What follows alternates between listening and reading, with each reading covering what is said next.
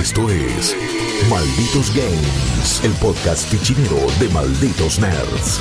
Welcome, stranger. Muy buenas amigos y amigas, ¿cómo están? Bienvenidos a un nuevo episodio de Malditos Games, el podcast gamer de Malditos Nerds. Ya me conocen, Joaco Frere, ya la conocen, Lunática, a.k.a. Florencia Orsetti, y hoy de vuelta nos acompaña Rodri Campaña. Qué lindo es tenerte acá, Rodri. ¿Qué onda, chiques? ¿Cómo están? Todo bien, la verdad. Muy bien. Eh, no sé, la- que obviamente enfrascada en Cyberpunk como todo el mundo que puede Uf. hacerlo. Sí, lamentablemente mucha gente no puede por las razones que ya sabemos, que no anda bien en consolas de Last Gen. Eh, pero no, igual hoy no venimos a hablar de ese juego, por suerte. No, no, para eso ya tenemos un podcast especial que hicimos Tal con, cual. con Rip y con Guillo, por lo menos delimitando un poco lo que fueron las primeras horas, pero definitivamente Cyberpunk va a dar que hablar, no quedan dudas, porque eh, se está armando semejante quilombo. Eh, con todo en general, sí, Project Red me parece que está metido en un, Y hoy hubo otra controversia en, con- en llamas. Sí, sí, lo de La este juego. juego este el chino, el Devotion, que Devotion. justo lo estuvimos comentando en el programa hace un ratito. Eh, es como que, la verdad, es. Creo que esta semana lo que es la empresa, CD Projekt, eh, nada, se hundieron por completo. O sea, entre lo de las reservas, que no pueden hacer reembolsos, que los bugs, que admitieron que no probaron la- las, las versiones de Last Gen. Es, es una locura todo. o sea, realmente. Es un La- poco como viene siendo Blizzard en los últimos, en los últimos tiempos. Todos esperaban Diablo 4, sale Diablo Immortal, que es para Android, todo el mundo perdió la cabeza. Y es, eh, no sé, están tomando malas decisiones últimamente muchos, muchos de los estudios. No, Sí. y especialmente estos estudios grandes que obviamente sabemos que se la juegan con muchas cosas.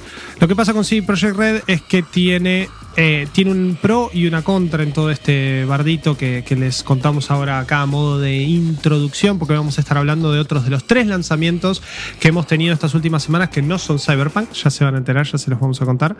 Pero mm, decía, lo que pasa con CD Projekt Red a mí me parece que, eh, primero, tienen un velo protector gigante que se llama Hype, que incluso con lo desastre que son las versiones de Last Gen, con lo bugueado que está el juego en sí, juegues donde lo juegues, por supuesto la versión de PC quizás es lo mejorcito, siempre y cuando tengas el hardware para poder correrlo, Eh, me parece que tiene un velo protector de hype que, que definitivamente hay mucha gente que decidió pegarles antes de que el juego salga, por lo que eran las early reviews, Eh, después gente que decidió salir a defenderlo porque a ellos les andaba bien, hasta que tuvieron su primer bug, que hay muy pocos que son game la realidad es que el juego parece un Fallout, entonces medio como que la comunidad gamer en algún punto, y a mí me pasa eso, estoy más acostumbrado a que algo se me recontrarrompa y diga, bueno, ¿sabes qué? Es mejor volver para atrás que seguir así con esto roto.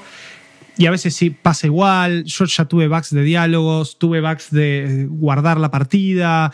Eh, la verdad es que son, son varias las sorpresas que me voy llevando. Pero hay algo que me sigue haciendo quedarme en Night City y que yo creo que ese algo es lo que de alguna forma está protegiendo a CD Projekt. Hay que ver cuánto les dura, porque el backlash por las versiones de viejas de, de Play 4 vieja, ¿no? Las versiones de la Last Gen de Play 4 y Xbox One ya les está pegando.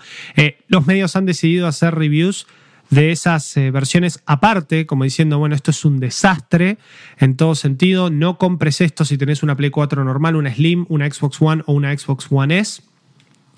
Eh, así que sí, es, definitivamente una manera, una forma de cerrar el año a nivel gaming que no podía ser de otra forma, definitivamente, porque este año sí se está coronando cada vez como el peor año de la vida de muchos y me parece que para la gente de CD Projekt Red también está siendo bastante caótico eh, y le vino, no le vino para nada bien todo este, toda esta pandemia, especialmente en un año donde medio que Cyberpunk tenía que salir o salir.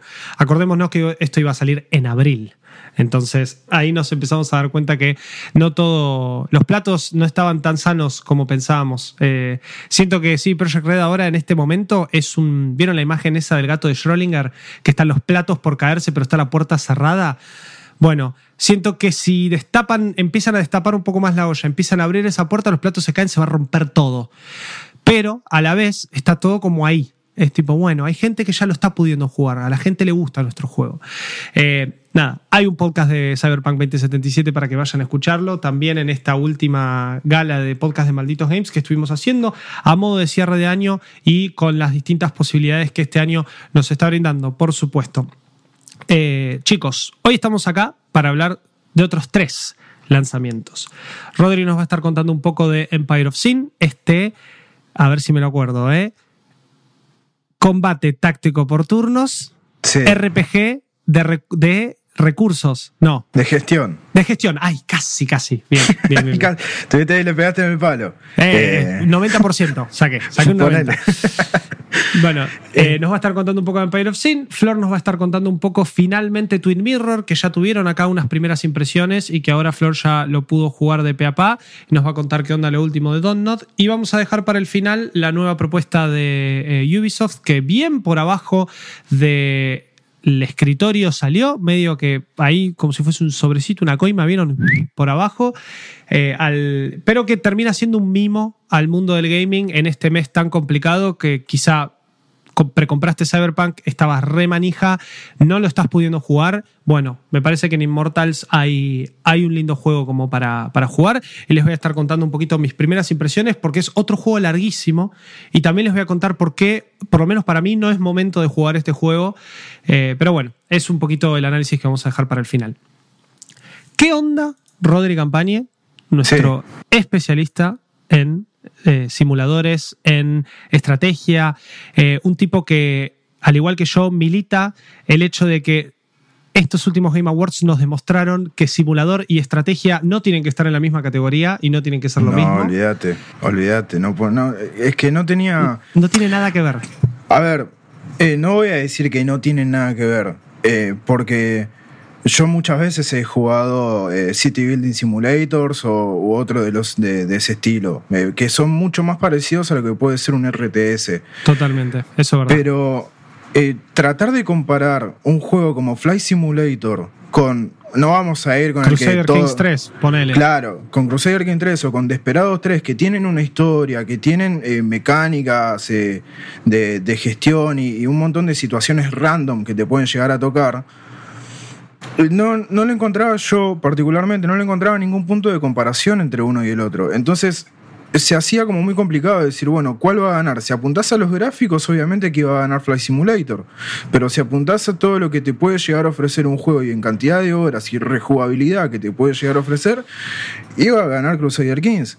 Pero eso es un poco lo, eh, eh, mi bronca tal vez con, con respecto a, a, estos últimos Game Awards, que no lo vi bien que se haya puesto todo. Entiendo que tal vez los simuladores y los juegos de estrategia estén dentro del mismo nicho, pero no me pareció bien en esta oca- ocasión cómo se fueron dando y que tampoco haya ganado Flight Simulator, que entiendo que es un buen juego, pero no me parecía el ganador de este año, ni loco. Vamos a hablar ahora, dejemos de lado los, los Vamos Game a sí. Te quería Vamos dejar tu, tu espacio como para. Porque la verdad que yo coincido igual que vos y cuando los vimos y estuvimos ahí charlando en el chat de la cobertura que hicimos, que está en nuestro YouTube, malditos arroba malditos nerds PX, eh, lo pueden ir a ver la cobertura completa que hicimos de los Game Awards. Definitivamente yo sentí que había algo, o sea, ver los juegos que estaban ahí era, era algo que llamaba poderosamente la atención. Pero bueno, también hasta qué punto no consideramos un juego de estrategia un simulador de guerra y que un simulador te presente una situación simulada, Claro. justamente de, de la realidad. Eh, es lo mismo que haría Flight Simulator a la hora de tener que ponerte en una cabina de avión y tener que volar. Entonces es como, está ahí un poco la, la cuestión. Eh, Pero Eh, otros es una juegos- línea es una línea muy fina Sí, que tienen estos, estos juegos entonces eh, por un lado si el juego mismo no te aclara o no tenés qué sé yo orcos contra elfos eh, peleando Claro, sí. en, en- en Un un, Warcraft. mundo claro un Warcraft o un eh, o un Warhammer por decirte otro juego o un Spellforce es obvio que vas a pensar que es un simulador de, del incluso un simulador de la historia se podría llegar a tomar eh, si lo querés ver de esa manera. Eh, Tal vez totalmente, es súper amplio. Es, es muy complicado, es una línea muy fina, pero en esta ocasión en particular se notaba demasiado que no tenían nada que ver una cosa con la otra. Bien. Como y tampoco- de. Como Sí. tampoco, y mira cómo te lo engancho, como tampoco tiene que ver las dos partes que conforman Empire of Sin. Perfecto, justo eso iba a tirar, que uno de los juegos nominados, por ejemplo, fue Desperados 3, que también lo estuviste comentando este año en Games, y que Sí. también tiene justamente eso, sigue siendo un... eh, por parte RTS, por parte RPG, por parte combate por turnos. Y acá en Empire of Sin, por lo menos de lo que estuve leyendo en tu review, que ya está disponible en malditosnerds.com, Sí. eh, hay Hay una ensalada acá y quiero que Sí. me cuentes los ingredientes y por qué ni echándole todo el aceite de oliva del mundo se puede comer. El tema es el siguiente.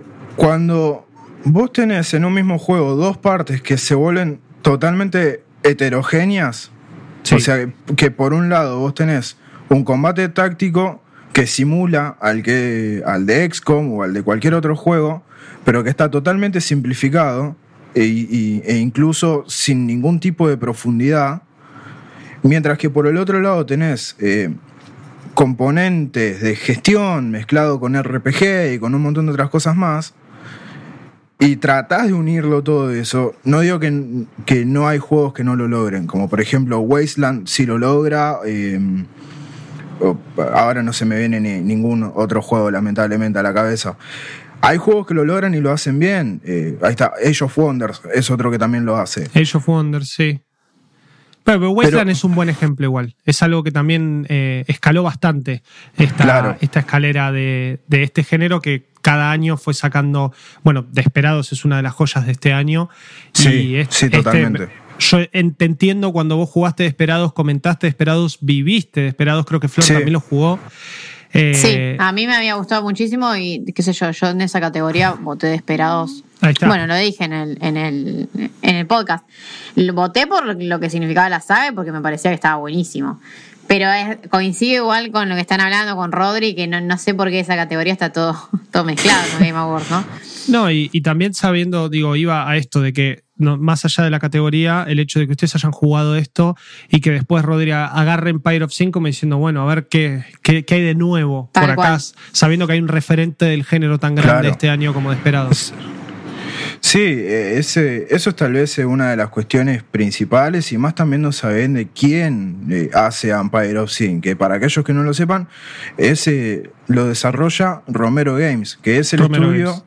Claro, es el estudio que, que- que crearon John Romero y Brenda Romero. A John Romero lo tienen de Doom. para- sí, sí. eh, y Brenda, que es la mujer, que en este caso es la directora del juego. Se esperaba mucho y aparte también eh, para los que jugamos estrategia, te- el que tenga o esté apañado, por así decirlo, esté bajo el ala de Paradox y que Paradox sea el que lo publique, te da a entender de que, bueno, es algo eh, que, que va a marcar, eh, eh, digamos que se, se va, se va a sentir en la escena de los juegos de estrategia.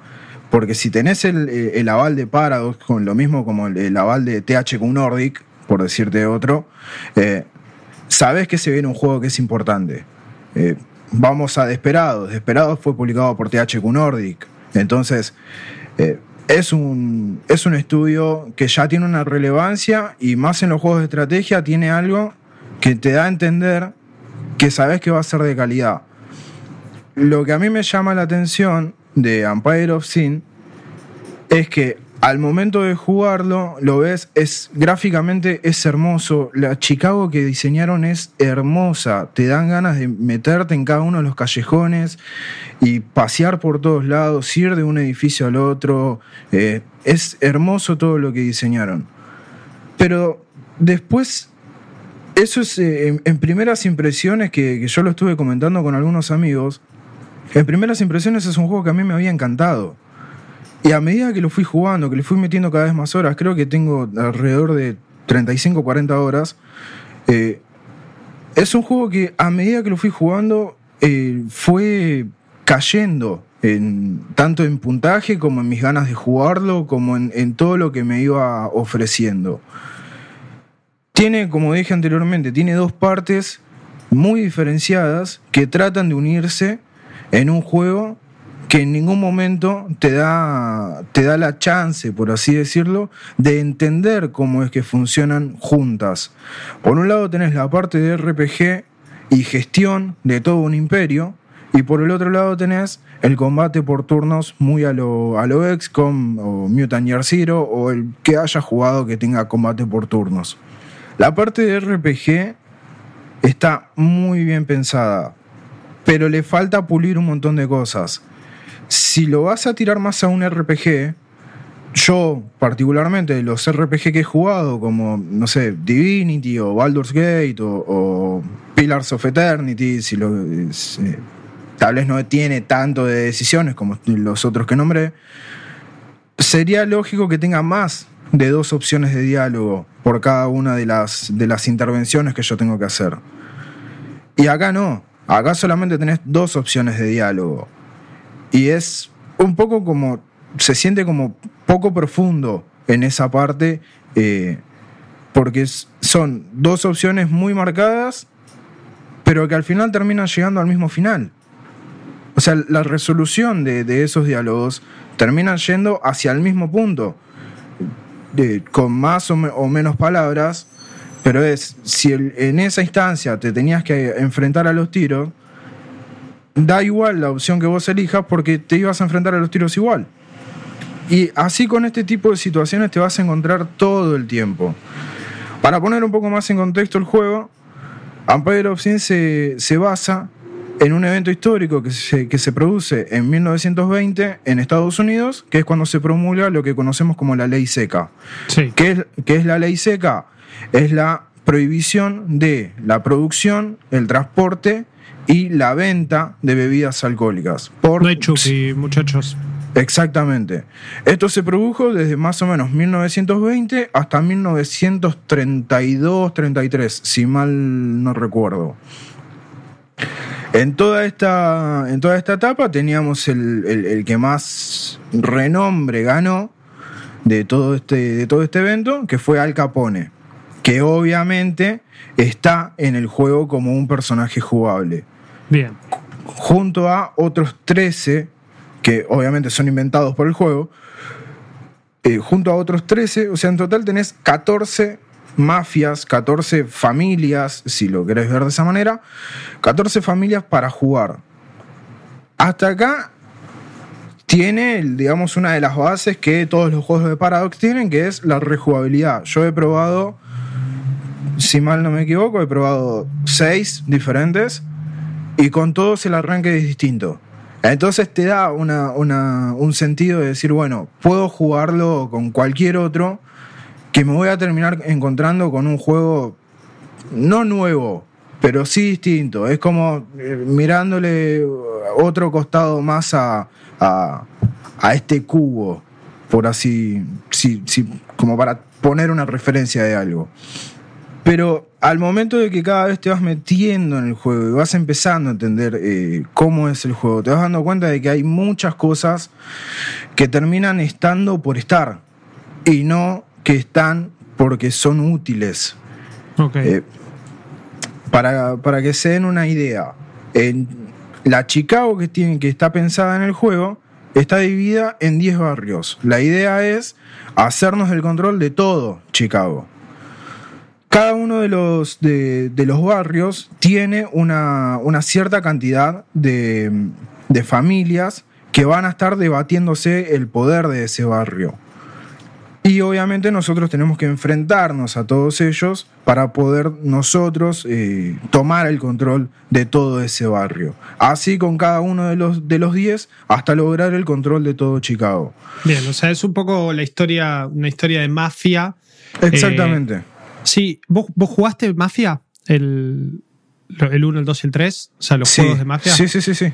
Bueno, vi- viste un poco el, el desarrollo justamente de, más que nada en el tercero, en donde vos tenías como los líderes de cada parte de la ciudad y Exacto. a es- veces es hacían como reuniones. Ok, sigue el mismo lineamiento, solo que en algo más parecido a lo que era Mafia 1, para ubicarnos en el tiempo y quizá del otro lado alguien que diga, ah, bueno, sí, yo jugué ahora justo el Mafia 1 que salió Claro. remake. Bien, Y es, bien. y es más, te lo, te lo puedo llevar a un juego tal vez incluso creo que de la misma época que el Mafia 2 cuando salió, no, me- Sí. no recuerdo bien en qué año salió, pero hay un juego que se llama Omerta City of Gangsters. Uh, no sí, lo si- ubico. Bueno, Sí, sí. Empire of Sin es como ese juego pero con anabólicos, ¿me entendés? Ok. Es, es un poco eso, es como lo, potencia- lo potenciaron a, a Omerta y lo hicieron eh, mucho más, eh, no digo entretenido, pero sí mucho más eh, lógico. Es como tiene mucho más sentido Empire of Sin que Omerta. El otro era agarrarse los tiros por agarrarse y este es, no, bueno, no, no todo es así. ¿Y dónde crees que falla Empire of Sin entonces en esta, justamente en esta ensalada de cosas? ¿Por qué no es, digamos, o no, más allá de que se vea lindo, más allá de que la Sí. historia esté buena, el setting esté bueno, eh, ¿en dónde falla Empire of Sin? Por un lado tenés eh, la parte de gestión. ¿sí? Vos en, en tu imperio podés hacerte de cinco eh, negocios. Obviamente todos clandestinos, no voy a andar diciendo bar clandestino, burdel clandestino. Sí, sí. Eso queda ca- cae de maduro. Estos negocios vos te los podés hacer en edificios abandonados que están abandonados, entre comillas, porque están llenos de maleantes que tenés que limpiar todo el edificio, o sea, liberarlo de todos los maleantes para vos poder hacerte un, un negocio, que puede ser un casino, un bar, una destilería, un burdel, un club de noche sería, eh, y un piso franco, si no me olvidé de alguno, ah, y un hotel. Cada uno de estos te va a dar una cierta cantidad de plata, una- ingresos monetarios, ¿sí? Sí. Y que vos también tenés que gastar para poder mantenerlos. El tema es que los dos recursos principales que tiene el juego son la plata y el alcohol. Entonces pierde un poco de sentido si vos te haces un casino, un burdel o un hotel. Porque no solamente que no generan tantos ingresos, sino que tampoco van de la mano con lo que el juego me, está pidiendo. Porque si me estás pidiendo de que yo tenga muchos barriles de alcohol y, mucho, mucho control de la zona, es con poca plata para mantener un bar, genero el doble o el triple de ganancias y a su vez tengo todas las destilerías a mi cargo de todo el barrio. Y ahí ya tengo un poderío no solamente económico, sino que también un poderío con respecto a las otras familias, porque capaz que los otros se basaron más en casinos o en burdeles o en lo que sea, pero la base del juego es la plata y el alcohol. Y no tiene sentido eh, todos los otros negocios, Bien. porque eh, están constantemente chocando entre lo que el juego me quiere, lo que el juego me pide y lo que me está ofreciendo. Si yo apunto a lo que el juego me ofrece, sí es muy lindo porque podés hacerte cada uno de tus negocios y ahí empieza el tema de las sinergias entre los negocios para que eh, poder hacerte de un hotel. Por ejemplo, si vos tenés eh, un bar, un burdel, eh, todos en una misma cuadra, te podés hacer cerca un hotel. ¿Se entiende? Como esa es, digamos, como la sinergia que maneja en cuanto a edificios. Bien. Pero en rasgos, en cuestiones prácticas de lo que es el juego, yo incluso me lo fui, lo fui jugando de esa manera. Es decir, no me sirve tener cada uno de los otros. Si yo solamente con bares y con, y con destilerías ya tengo lo suficiente. No, eh, es como que en ese sentido chocan constantemente. Otra de las cosas en las que también hace agua el juego es en el combate por turnos. Y el combate por turnos es demasiado simple. Y es, simplificado y encima le sacan profundidad porque eh, en comparación a otros juegos de combate por turnos donde normalmente tenés cuatro puntos de acción, acá tenés solamente dos puntos de acción. Y le sacan muchísima profundidad a lo que se puede hacer por turno. Si vos me permitís moverme más allá de solamente los dos puntos, digamos, normales, es decir, eh, de cómo es, de lo que sería la, la, no me sale, le- quiero decir impronta, pero no es impronta. Bueno, Bueno, ya me, ya me va a venir, ya te no va a salir. Sí, sí, sí. Eh, si me permitís moverme un poco más y decir, bueno, vas a tener una penalización y, y te- después vas a ir al final de la lista de movimiento y todo eso, entonces yo ya sé de qué manera moverme o cómo hacer cada una de las cosas. Bien. Pero si solamente me decís, mirá, tenés una escopeta, vas a disparar, pero te cuesta un punto de, de acción, pero una vez que disparaste finaliza el turno.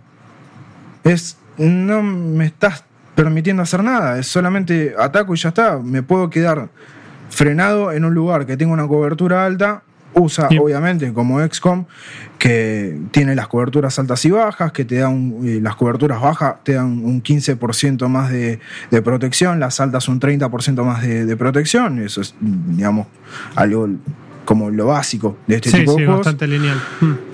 Eh, pero ponele, yo me, me puedo poner en un rinconcito que sé que van a estar, van a pasar todos los maleantes por ahí y me quedo con, con la escopeta y solamente me, me dispongo a disparar y nada más. Y es como, ¿dónde está la, la profundidad de usar diferentes eh, estrategias, diferentes tácticas para, para poder atacar? ¿Cómo puedo ir desplazando a cada uno de los miembros para decir, encierro a uno para, hacer- para cortarle todo el camino? Si lo que me estás proponiendo que haga es que solamente dispare y ya está. ¿Y Es eso, que- ¿Y eso ahí que falla? ¿Es la inteligencia artificial? ¿Es cómo Sí. está diseñado? ¿Cómo están diseñados los combates? Es un poco de todo, porque la inteligencia artificial muchísimas veces te pasa que se mueve y capaz que se queda sin ningún... Capaz no, te- se vuelve a veces en, un- en un pasillo del mapa, Hmm. te queda tres o cuatro que no tienen ninguna, ningún tipo de protección. Entonces me estás dando como si fuese un- un- una galería de tiro. Es, yo me quedo acá, disparo y voy matando uno por uno hasta que lleguen a, a- a- a pegarme o a dispararme. Que esa es otra de las cosas. Usan el sistema de porcentajes de XCOM, que es horrible el sistema. Todo aquel que haya jugado XCOM me va a entender. Sabe es muy que lo- aleatorio, muy aleatorio eso. O podés sea, tener 95% de que le vas a pegar y, Y sí. Es es demasiado ti- aleatorio. Es una tirada de dados, eso, siempre. O sea, eh, y me parece que el. A ver, yo siempre lo encontré como. Lo entendí, el hecho de que este tipo de juegos tenga eso en porcentajes y que ciertas armas, de, y en base a la, distancia a la que estás, a la cantidad de tiles o lo que sea, obviamente que eso va subiendo. Pero, ¿qué, qué otro juego, por ejemplo, vos jugaste que tenga este sistema o que tenga un sistema similar y que no sea de porcentajes y que funcione mejor. Pues también me pongo a pensar y digo, no se me ocurre otra forma en donde me parece que esa fórmula funciona. Sí, obviamente que funciona. De, de hecho, tenés. eh, vamos al, al estudio. de- al estudio no, al juego que desarrolló el mismo. El mismo desarrollador de XCOM, que es Phoenix Point, Hmm. que tiene un sistema muy parecido y que encima también te da el, el sistema de poder apuntar y tiene daño localizado. Entonces ya empezás a jugar con otras cosas en mente. Decir, bueno, si yo quiero que el enemigo no se mueva, le disparo las piernas. Si quiero que pierda puntería, le disparo a la cabeza. Si quiero que no use el arma, le disparo a las manos. Ese, ese tipo de daño, eh, ese tipo de combate y todo eso, funciona realmente bien. Pero en Phoenix Point, eh, acá no tenés eso. No ten- eh, solamente tenés eh, disparar y después lo- los típicos movimientos de, de este género que son vigilancia, eh, pasar el turno, protegerse y ya está. Eh, o sea, le sacan demasiado, eh, demasiada profundidad le sacan. Y por un lado es como, no tiene mucho sentido que esté, o sea, si lo vas a hacer, hacelo un poquito más profundo, más sabiendo que lo vas a alargar bajo el ala de Paradox y sabiendo lo que Paradox significa para el mundo de estrategia. Yo particularmente hubiese preferido que sea un poco más profundo. Entiendo de que para mucha otra gente que lo vaya a jugar, le puede parecer que el combate está bueno y es como un agregado, pero desde un primer momento, Empire of Sin se presentó como un juego de estrategia y no como un RPG de gestión. Entonces, yo ya venía pensando que iba a tener un gran combate, que iba a tener muchas cosas que me iban a llamar la atención. No digo que no me haya llamado la atención, no, no, no, no me malinterpreten por ese lado. Pero no es lo que yo venía pensando. Y no es que me mató el hype ni que lo voy a poner mal porque, eh, porque no es lo que a mí me, me me gusta de un juego o lo que sea. Pero no es el- lo que se venía pensando. Tiene muchas otras cosas que también están en una constante cinchada, como por ejemplo, dije de que la ciudad de Chicago que pensaron y que diseñaron es hermosa, pero a fines prácticos no te sirve, porque Claro. tenés una, una vista táctica, que es una vista general de todo el mapa, que te permite ver dónde, dónde están las otras familias, los edificios que podés tomar, los que ya están tomados por las otras familias, los que están eh, tomados por vos, eh, dónde se está moviendo la policía. Y es una cosa blanca con filtros de colores es, eh, de cada una de las familias y se pierde toda la, la gracia de poder recorrer Chicago por una cuestión de que a fines prácticos, para mí, a mí, a mi criterio, se me hacía mucho más fácil y mucho más rápido poner esa vista, tener una vista de todo el barrio, ver todo como si fuese un, un mapa lleno de azúcar impalpable. ¿Entendés? Es toda una Sí, cosa sí. blanca, como si fuese. eh, no sé si lo usaron en algún momento, pero cuando vos usás eh, AutoCAD 3D, te pone como toda esta cosa de los cubos eh, eh, de color blanco, del color que vos elijas según la capa de colores. Y es un poco eso, es ese mismo diseño, es como que si yo hubiese estado jugando, pero en AutoCAD y no en, en un juego de, de- de estrategia. Sí, Y sí, es- parece como incluso sacado mismo de un placeholder que armaron para el engine de desarrollo. Claro. Eh, bien, bien. Sí, sí, sí, entiendo, entiendo. ¿Tuvo algún retraso este juego? ¿Tuvo algún tipo de. No sé, estoy, estoy pensando. Eh, no, bueno, retrasos re- nunca re- tuvo. ¿eh? Retraso, altibajos. ¿Sabes si el desarrollo estuvo medio eh, accidentado por, por la pandemia este año? Si, si Romero Games se pudo adaptar bien, porque así, a, a grandes rasgos, como lo mencionás, siento como que hay muchas buenas ideas sacadas de Sí, claramente o inspiradas obvio, de tiene- otros juegos que están Sí. como mal ejecutadas. Y quizá le faltó un poco de horno a esto también. Sí, obvio, obvio que le faltó horno. Por ejemplo, otro de los sistemas que tiene, que es el de diplomacia, yo dije, uh, bueno, podés empezar a tener eh, eh, conversaciones con los otros capos mafia que están en el barrio y empezar a decir, che, nos aliamos, vos y yo, sos mi, mi aliado militar o aliado momentáneo, lo que sea. Y Sí, se- claro, y se la damos al otro que nos está molestando a los dos. Pero que ese es un, un, un sistema que lo noté muy parecido a, por ejemplo, Total War. ¿Viste? De, de estos mensajes, decir, bueno, vemos el porcentaje de acierto. Y acá es donde entra también un poquitito la parte RPG, porque tiene que ver la persuasión de tu personaje con respecto a la confianza que tiene el otro personaje. Y ese, esa parte está buena, pero al final de cuentas no termina sirviendo porque no tenés ninguna chance de poder hacerte aliado de los otros más que sea un aliado comercial. Y al hacerte aliado comercial también te, te saca la posibilidad de poder atacar al otro. Y como la idea es conquistar, básicamente, no te conviene en ningún momento tener aliados o tener eh, otra, eh, digamos, o tener un apoyo de otra de las familias.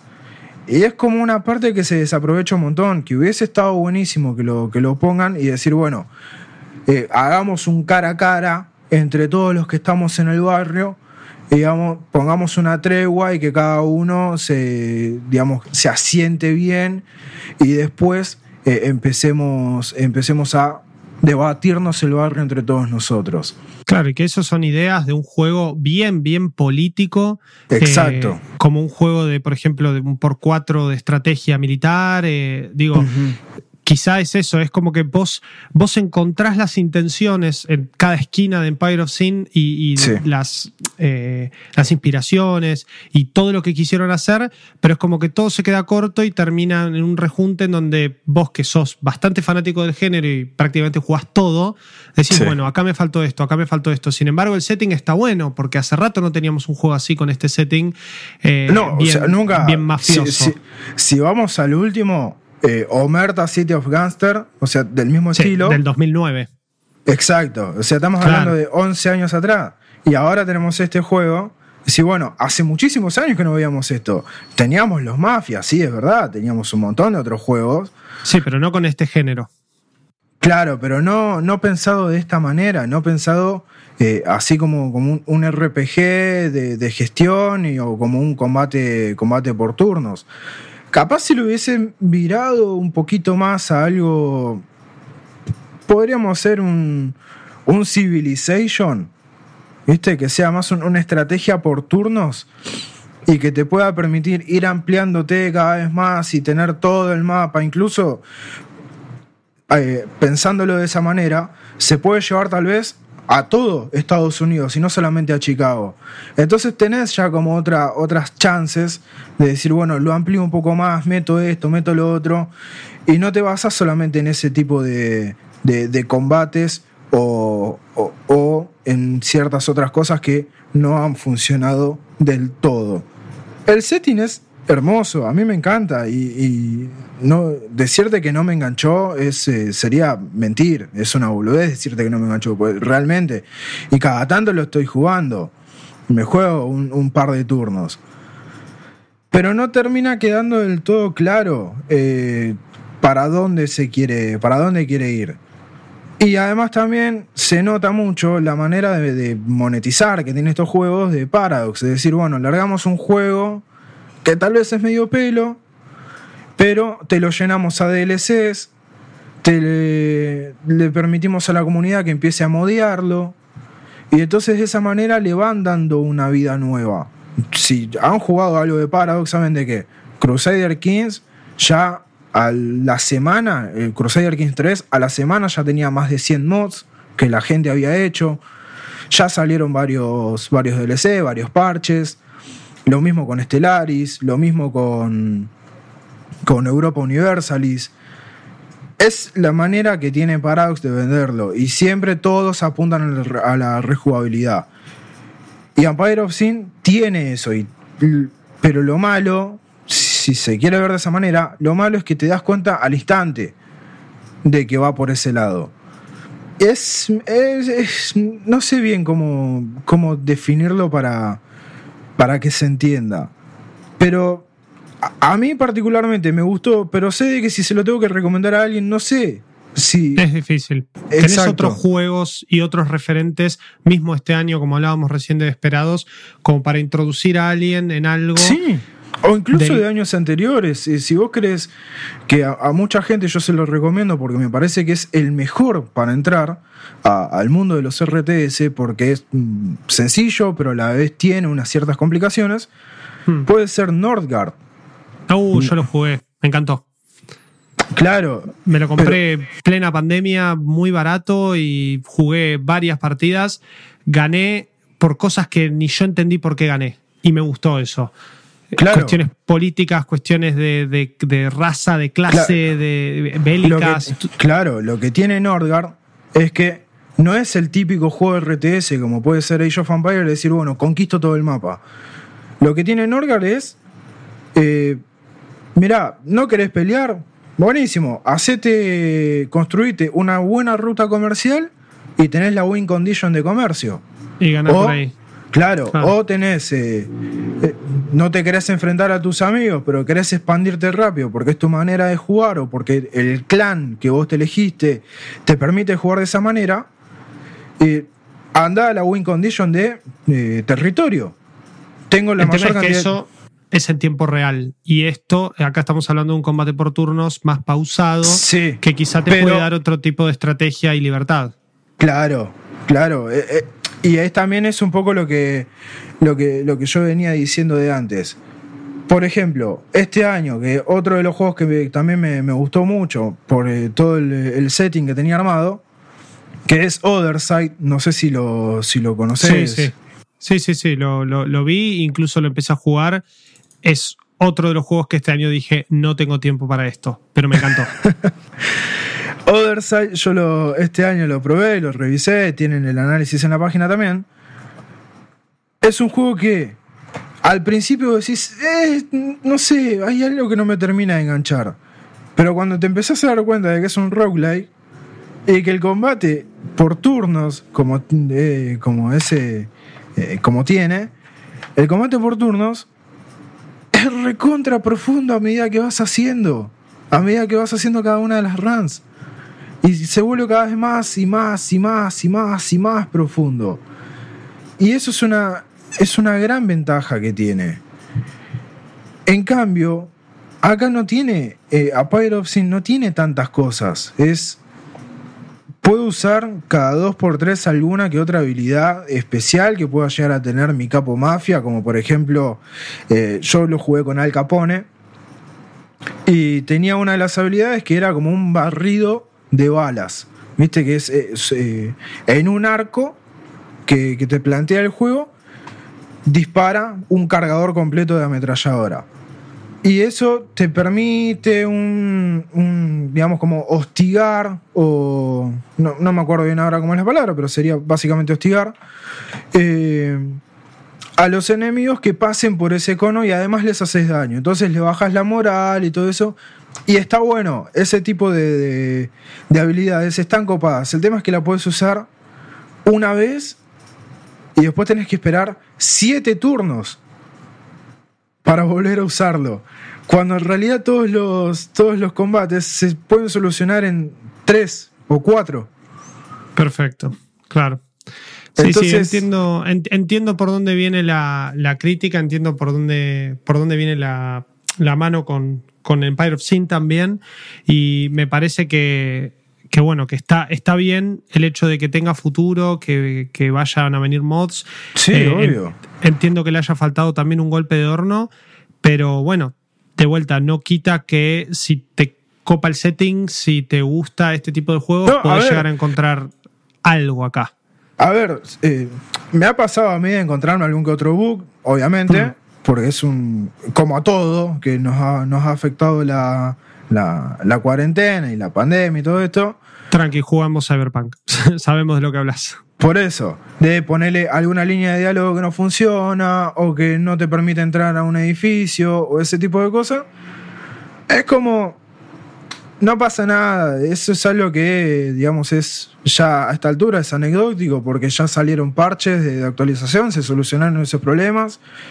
Y es un juego de que, ponerle, si yo lo tendría en Switch, lamentablemente no tengo consolas, pero si yo lo tendría en Switch, es un juego que lo tendría ahí y jugaría un, un, un ponerle 20, 30 minutos todos los días, como para ir avanzando a poquito e ir disfrutándolo de a poquito, e ir haciendo cada, que, diferentes misiones o cositas por el estilo. Pero Bien. yo particularmente, recomendarlo o no, eso queda, de, eso queda para cada uno. Eh, yo, a mí particularmente me gustó, pero porque a mí me gusta cualquier juego de estrategia. Eh, otro que está buscando el juego de estrategia, y la verdad que no lo recomendaría. Eh, Quizá no por, es por acá. Bien. Claro, no, no es este el juego ideal para, para entrar en este mismo de. En, en, este mismo. En este mismo no, en este género. Eh, hay otros juegos del estilo que hacen un poco mejor las cosas, eh, que, están un poco más pulidos. Eh, jueguen Wasteland si quieren un buen RPG. Jueguen Phoenix Point si quieren un buen juego de, de combate por turnos. Pero Empire of Sin es como que. Es como de, decía mi, mi abuelo, ni chicha ni limonada. Es como no termina siendo. No se termina de definir nunca entre qué quiere ser. Y es un gran problema. Es un gran problema porque el setting está perfecto y si lo hubiesen, si lo hubiesen virado para alguno de los dos lados, hoy estaríamos hablando de que probablemente sea uno de los candidatos fuertes. No sé si a pero por lo menos para dentro de lo que es el, el mundo de la estrategia, para la categoría de estrategia, estoy seguro que va a estar nominado de, para los GOTY, de, para los Game Awards del año que viene. Pero no fue así. Y para eso está esperados, definitivamente. Exacto. Sí, obviamente. Y, y Crusader Kings. Y, que, y Crusader Kings, totalmente. Que, se, que, le robaron, le robaron a Mansalva. Se lo chorearon, se lo chorearon. Flight Simulator, rajada acá, no es tu categoría. Bueno, eh, ya tendremos momento para, para, hablar de eso. Pero bueno, Rodri, mil gracias por este extenso no, por análisis de Empire of Sin. Contentísimo de tenerte de vuelta y de, bueno, de escucharte justamente dar la, la, la, verdadera, la posta, ¿no? ni chicha ni, ni limonada, como vos dijiste. Malditos Games. Flor, ¿estás por ahí? Tal cual, sí, sí, estoy por acá. Estoy por Bien, acá y lamento, o sea, escuché todo lo que, lo que debatieron, qué sé yo. Lamento informarles que Twin Mirror tampoco es No. la, pana- la panacea. así que- Prometo terminar este podcast bien arriba, ¿eh? Prometo terminar este podcast bien arriba. eh, porque tengo más cosas positivas que negativas de decir de, Sí, de sí, vos Immortals. tenés un juego del que se está hablando bastante bien, como una especie de sorpresa del año, qué sé yo. Entonces, eh, Y más para en este mes tan complicado en el gaming. Pero ¿qué onda Twin Mirror? Lo último de John Twin Mirror. Entertainment. Eh, bueno, la verdad no, no voy a hablar tanto como la última vez que hablé acá en Malitos Games. O sea, para los que no saben, a nosotros nos dieron un preview exclusivo de dos o tres horas. Eh, que bueno, en uno de los episodios anteriores de Malitos Games está, o sea, yo hice como toda una introducción de qué tipo de juego es. O sea, habíamos jugado la, una porción de la aventura final, o sea, no era una demo. O sea, eso ya se sabía que era, digamos, un pedazo del juego. Que bueno, muchas veces hacen estas cosas, sirven como previews también para ir generando hype eh, con la audiencia y demás. La verdad que los previews habían sido positivos, yo les creo que les había contado que a mí lo que había visto me gustó. Eh, pero bueno, las cuestiones que a mí me habían hecho ruido, no me habían cerrado del todo en el preview, yo dije, bueno, puede ser que porque como un preview normalmente es una introducción y a veces este tipo de juegos más narrativos y demás suelen tener unos, unos primeros compases, unas primeras partes medio lentas y demás. Yo dije, bueno, capaz después se pone. Eh, cuestión que no voy a decir que no se pone, pero no está a la altura del resto de los juegos de Don't Nod. Eh, que para quienes no saben es el estudio que hizo, bueno, Life is Strange. Eh, este año también publicaron Tell Me Why, que es re loco, que un estudio independiente, más allá de que siempre cierran eh, tratos con, bueno, con publishers grandes, como es este caso de Bandai Namco, que es el que publica el juego. Tell Me Why lo traía Microsoft. Obviamente Tell Me Why tiene más guita encima y demás. Eh, pero bueno, las fallas de Twin Mirror no son fallas de que le esté faltando plata. Son fallas de que quizás eh, el juego le faltó, ¿cómo decirlo? Como que tenían el concepto del juego. Porque Twin Mirror, eh, recordemos que viene hace bastante, hace un par de años ya anunciándose. eh, que de hecho fue bastante sorpresivo el lanzamiento. O sea, como que dijeron, sale el 3 de diciembre. Ah, bueno, listo. Como... Es un juego que viene dando vueltas hace rato. Claro, hace un montón de tiempo Yo- viene dando también vueltas lo hablamos como- en su momento. Tal cual, como concepto. Y a mí me da la sensación de que es un producto que no está mal, la verdad, pero obviamente teniendo toda la mochila que significa Don Nod y siendo una época en la que hay un montón de aventuras narrativas, qué sé yo, es como que realmente no tiene nada nuevo para aportar tampoco. Eh, y me da la sensación, que es lo que les quería decir eh, al principio, me estoy yendo por la tangente, que es un juego que dijeron, bueno, tenemos este producto, ya lo anunciamos, lo tenemos que sacar porque ya está terminado, pero que no es un juego que al que se le puso, qué sé yo, mucho, no se le puso el cariño que tiene Tell Me Why, ni Life is Strange, ni Vampire, porque Vampire con todo lo que se puede decir de, del sistema de combate y demás, Vampire es un juego que está bien hecho, o sea, Está tiene una bueno, propuesta. sí, sí. sí, tiene una propuesta muy interesante, a mí es un juego que me gustó muchísimo. Este juego yo creo que falla en la propuesta, justamente. En, qué sé yo, en, en la visión de decir, somos Don Nod, hacemos aventuras, aventuras o, RPGs en el caso de Vampire, pero siempre hacemos juegos narrativos y juegos, qué sé yo, em- emotivos, eh, que no sé, que no te dejan indiferente. Bueno, este sí, la verdad, que es un juego que si no lo jugás, o si lo jugás, no te va a cambiar la vida. o sea, honestamente, el- es como que es un, es un garrón tener que decir esto de un juego de, de Don Not, pero bueno, e- e- es lo que es. Pero bueno, para el que va haciendo una pequeña introducción, ¿no? O sea, Twin Mirror es una aventura narrativa, como puede ser Life is Strange, como pueden ser los juegos de Telltale Games, eh, en el que encarnamos a un eh, detective, es un periodista, pero que hace, esos periodistas que hacen investigaciones y, que, no sé, que busque, que hacen investigaciones medio turbias, que destapan cosas políticas o, ese tipo de cosas. Eh, es un periodista que, bueno, vuelve a su pueblo natal, se llama Sam, porque falleció su mejor amigo Nick. Él, digamos, era eh, Nick es el mejor amigo de toda la vida. Hace como 5 o 6 años que no se hablaban y él hace dos años que no vivía ahí. O sea, cuestión que, bueno, estaba peleado con el amigo, ya no vivía en el lugar, pero se enteró que el amigo se murió y obviamente va a ir al funeral porque no pueden oír. Llega al funeral y bueno, es la típica, que estos suelen tener casi todos los juegos de Don Not, que es un regreso a un hogar o, o algo, sí, o a un pasado que Sí, sí, tenés que volver a tu- enfrentar y demás. A tu lugar, sí. Tal cual. Eh, qué sé yo, el inicio de Twin Mirror, la verdad que es prometedor. Porque vos llegas ahí, bueno, está obviamente la primera parte es bastante, qué sé yo, triste, se murió tu amigo, te reencontrás con, bueno, encontrás a la hija de tu mejor amigo, que vos eras, prácticamente sos el padrino, o sea que la nena te requiere. Encontrás amigos del pasado, te encontrás con tu exnovia. Hay la verdad que hay reencuentros emotivos, reencuentros incómodos, pero la verdad que el principio está bien manejado, es interesante.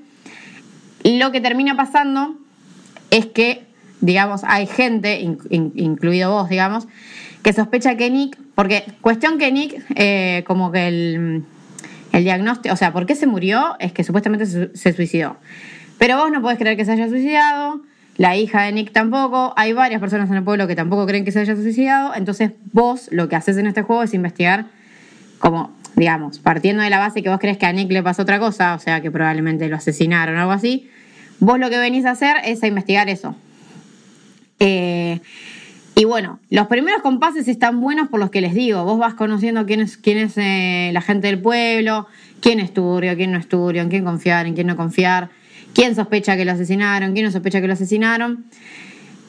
Y digamos que arranca con un clímax bastante interesante porque vos, en, o sea, después del funeral, como que terminan, eh, terminan tomando algo en un bar y vos te peleás con un tipo, o sea, te levantás al otro día sin acordarte nada, típico amnesia, eh, pero te levantás con la camisa ensangrentada y decís, che, ¿qué pasó acá?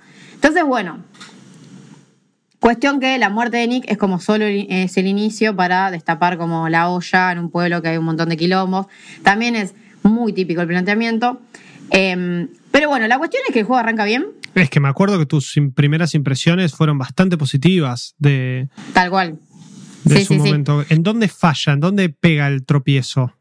Es que pega, el- pega el tropiezo en el hecho de que no. Primero, se termina siendo predecible el final o medio el. Sí, como el rumbo que, que agarra la historia. Es como que. eh, medio que se cae. Se cae de maduro que a Nick, obviamente. Lo mataron, no se, o sea, no se suicidó, Sí, sí, te lo dicen sí. todo el tiempo, es un poco obvio. Pero también Guiño, guiño. es como que terminás dándote cuenta quién hizo qué, como que los personajes son muy transparentes, no hay eh, sorpresas. Y me parece que el mayor punto eh, negativo del juego es que el protagonista es realmente, no sé, eh, una pared blanca, no tiene expresiones, o sea, es un robot el chabón. Es súper seco. Un bajón. Y creo que eso, claro, es un bajón. Yo creo que lo que un poco te dan a entender igual es que, como en, bueno, en este, este juego se llama Twin Mirror porque vos tenés como un doble o un mellizo que está dentro de tu cabeza que la gente no ve, eh, con el que vos, digamos, dialogás. Que te dan a entender que el personaje tiene, no sé si esquizofrenia, pero. O, o si está dentro del espectro autista. La realidad es que al principio el juego hace como un planteamiento medio de salud mental que después se disipa por completo. O sea, esos esos son los problemas del juego. Es como que el juego, mucho de lo que plantea, como que lo toca por arriba. No, no profundiza en casi nada. Y encima, como es un juego corto, porque no es una aventura, qué sé yo, las aventuras de Don't Know, Life is Strange, Life is Strange 2, eh, Vampire, son juegos de 10, 12 horas, Vampire es incluso más largo.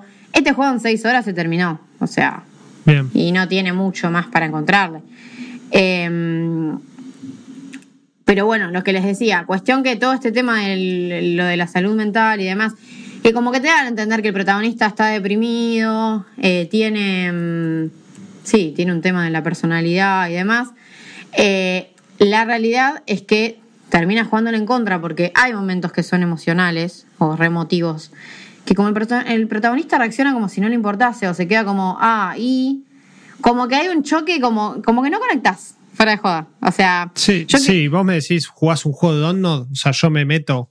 Eh, no sé si Rodri jugó al, al- alguno de todos los que hay ya en el catálogo de Donut, pero es, yo busco, entro buscando personajes entrañables, entro buscando identificarme con algún personaje, eh, entro buscando una historia profunda que quiero desarrollar. Me pasó con Tell Me Why, me, me lo comí de pe a pa, pero fue una cosa de que no, no podía creer lo rápido que lo había jugado, porque dije, quiero saber más. Con Life is Strange me pasó lo mismo, con Vampire, fuera del combate, como ya dijiste, Flor, lo mismo también. Era explorar toda la ciudad y empezar a ver todo el quilombo que había atrás, y esa narrativa pesa muchísimo. Si ya me decís que el personaje principal es un embole, claro. muy lindo el cual. misterio, pero flaco, reaccioná, te mataron al amigo. Tal cual. Es como, o, o por ejemplo, hay una escena que, que vos, eh, porque bueno, hay, vos tenés como toda una relación complicada con la hija de, tu mejor amigo, que es un adolescente y que es típico, o sea, obvia- obviamente que está en modo rebelde de nadie la entiende, eh, se murió el padre y como que nadie le da pelota, como que no se siente bien en ese pueblo y se quiere ir y vos como que tenés que tomar la decisión de medio que vos descubriste en un momento, sé que, a ver, esto es todo el principio del juego, ¿no? Pero vos descubrís que obviamente que, tu, que no se suicidó, Nick, y te dan la opción si decirle o no decirle si se suicidó. Y es como que por más que vos le digas que, que, que no se suicidó, es como que la escena es como, no sé cómo explicárselos, porque lo tienen que ver en realidad, es como difícil ponerlo en palabras. Pero es como súper, es como si lo está escrito sin ganas, tipo, no, no, no llega nunca a tener los niveles de, de drama, de emoción que uno podría esperar de un juego de Don't Nod. Porque los juegos de Don't Nod siempre te llegan, qué sé yo, Tell Me Why tiene unos giros y unos momentos que vos te quedás, o- te quedás con la boca abierta o te, no sé, te queda un vacío en el pecho en algunos momentos. sí, es como muy emotivo realmente. Acá es como, no llegas a conectar con ningún personaje, la historia de- del protagonista con la exnovia es como medio... No sé, parece como un- una comedia romántica medio histérica. No, realmente, realmente agarraron todos los clichés que puede haber en un drama de adentro. pueblo chico, infierno grande y los metieron ahí adentro. Parece una, como una mala serie. Me hace acordar un poco. eh, no me voy a acordar el nombre. Pero bueno, había una serie inspirada en Twin Peaks que le terminó pasando lo mismo. Empezó re bien y terminó siendo un desastre. Bueno, esto también. Es como. Yo no sé si decir que es un desastre, pero es mediocre. O sea, no es un juego de Ok. 3, 4 puntos, pero es un juego que para mí tendrían que esperar la, la oferta a comprarlo, porque además como, eh, bueno, está costando 30 dólares eh, en consolas, porque está en PlayStation 4, en Xbox One y en eh, Epic, no está en Steam todavía. Entonces, no tenemos precio localizado, está a 30 dólares. Que 30 dólares, qué sé yo, a ver, por los niveles de producción que maneja, está bien, porque es un juego al estilo de este que comentábamos eh, de Dark Pictures, Sí. el, el Little Hope. El nivel de producción y un poco lo que ofrece es lo mismo, porque tenés decisiones, tenés varios finales, en esta hay cinco finales. Pero como en este tipo de juegos lo que te tiene que enganchar es la historia, y la historia no te engancha, no se lo puede recomendar. O sea, tampoco es que es un juego malo. Yo creo que los fans de Don't Nod. eh, A ver, yo obviamente que me termino enganchando al final, ¿no? Pero por otro lado te termina pasando que no puedes creer que sea el mismo estudio que de Life is Stranger que está atrás. O sea, e- es bastante fuerte. Claro, vas a Em, terminar encontrando eh, estas fallas sí o sí, por más de que te encante lo que hace Tal cual, tal cual.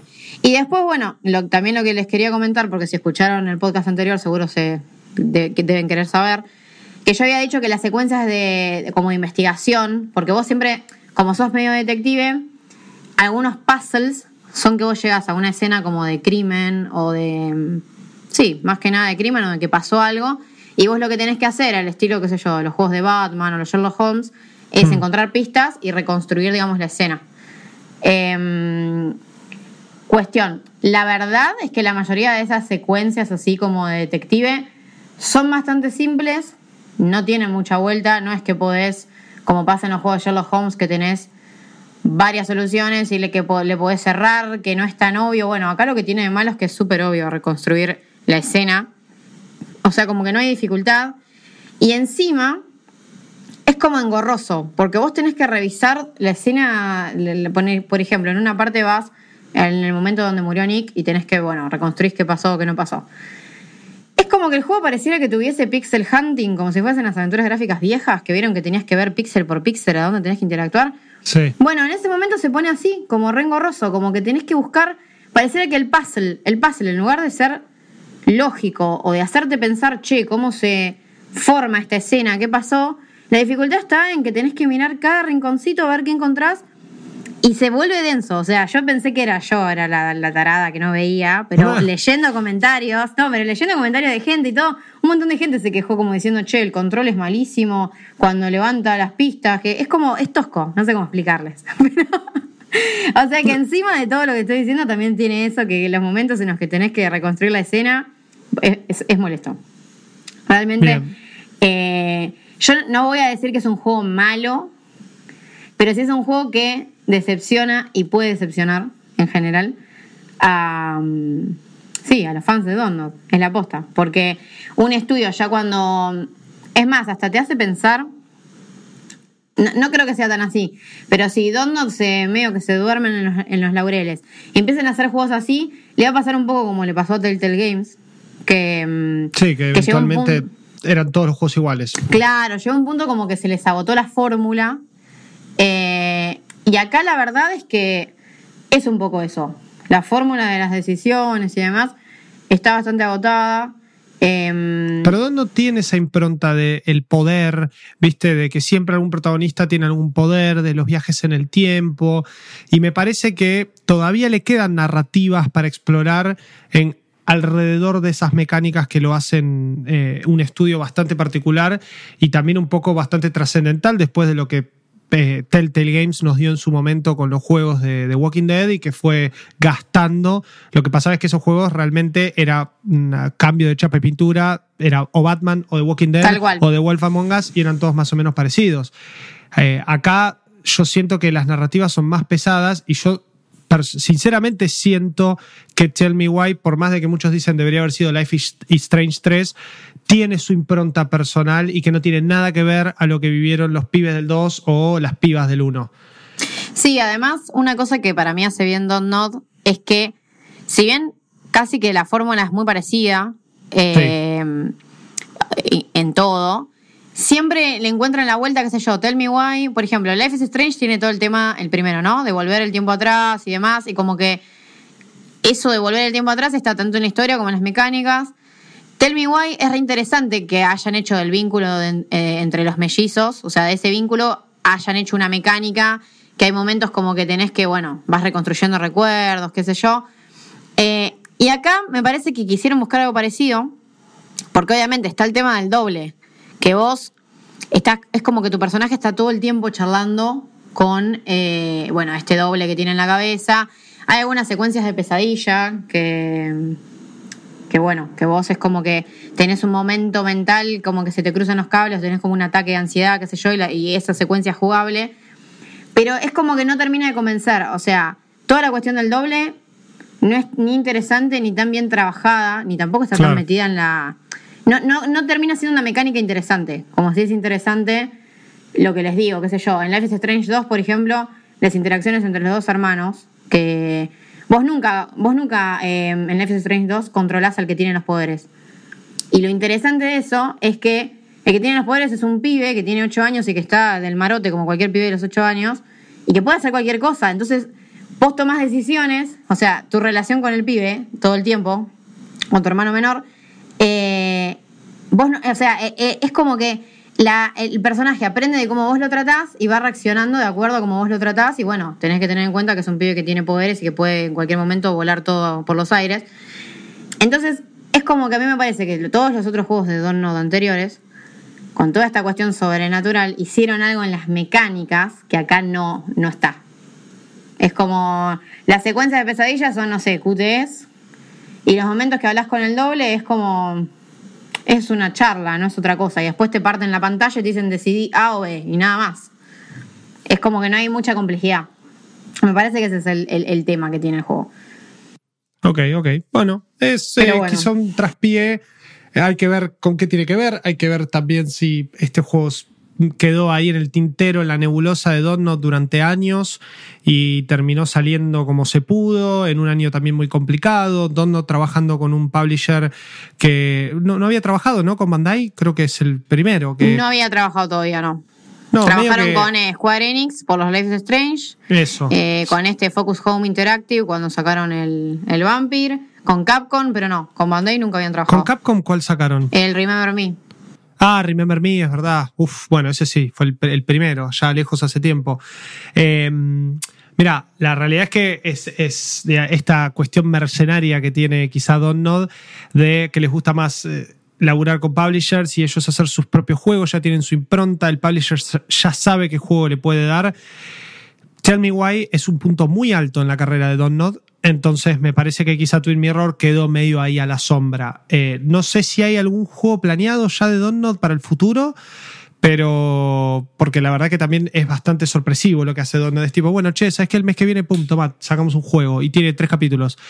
Eh, hay que ver si el próximo juego está, se vira más para el lado Twin Mirror o mira más, vira más para el lado eh, Tell Me Why. Ojalá sea para el lado de Tell Me Why, ¿no? Tal cual, porque Tell Me Why me parece que es. O sea, es, es el mejor que hicieron hasta ahora.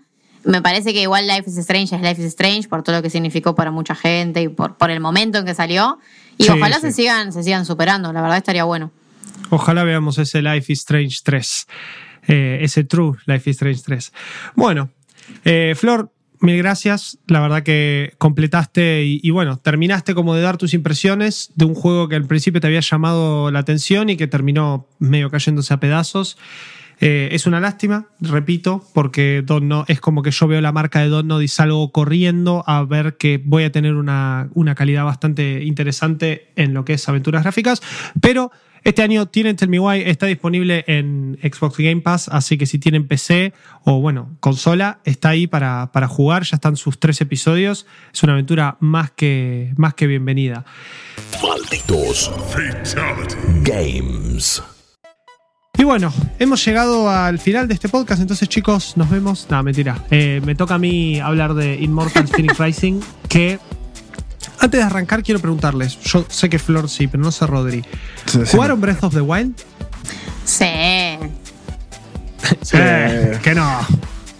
Y, y ¿Estás, Rodri, pre- estás preguntando de manera legal o.? No, estoy preguntando de, en general, no importa. Es, eh, Eh, ¿Lo pudiste haber alquilado en Blockbuster o lo pudiste No, haber jugado yo en tu siempre, Switch? Yo siempre trato de muchas veces de comprar por Steam verde. No sé si. Sí, sí, entiendo, entiendo, perfecto.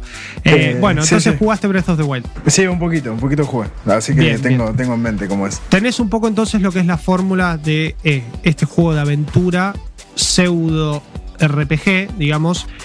Nosotros, cuando Breath of the Wild llega a, a Switch y a Wii U en el 2017, de alguna forma, más allá de que es, es uno de los mejores juegos, y esto por supuesto es eh, apreciación personal mía, uno de los mejores juegos que jugué en mi vida y, me parece que es uno de los mejores juegos de, de la historia.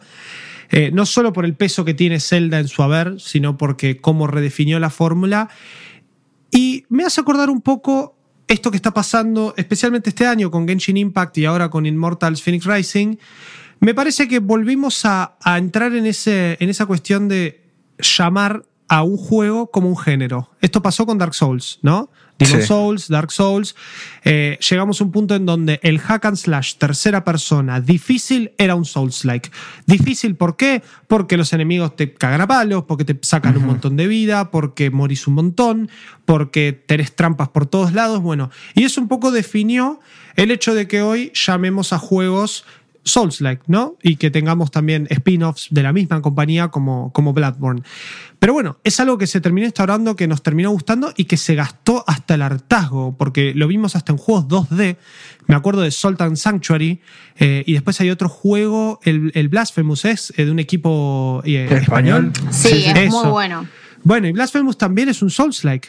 Es, y es esa cuestión, pero pasada al 2D, que hasta a veces empieza a jugar un poco más con lo Metroidvania y ahí nos empezamos, bueno, ni hablar, la palabra Metroidvania viene de Metroid y Castlevania. Y de vuelta, estamos, esto pasa hace un montón de tiempo que nosotros catalogamos directamente juegos. Es como cuando llamamos una comida por su marca. Es así, me comí un marca de hamburguesa congelada, ¿entendés? No, y no decís me comí una hamburguesa congelada.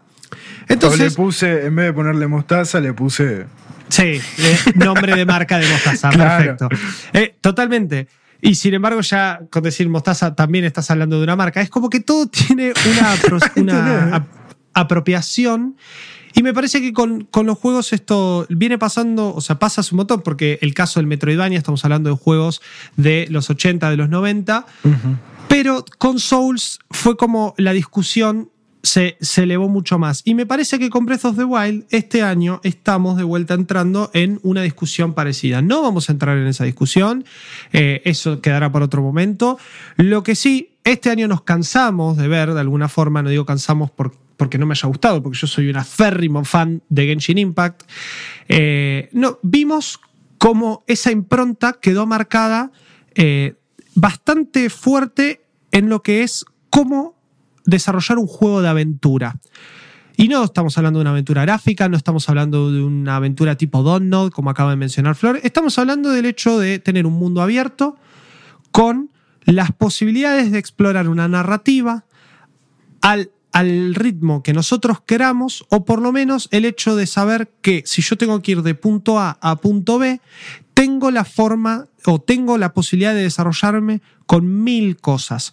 Y esto es de vuelta mezclar un poco el open world, mezclar un poco la narrativa, pero el hecho de tener un juego también tercera, porque me dicen, me pueden decir, che, pero Cyberpunk o cualquier Assassin's Creed también pasa eso, que vos vas caminando y tienes mil cosas para hacer y un mundo abierto, un open world.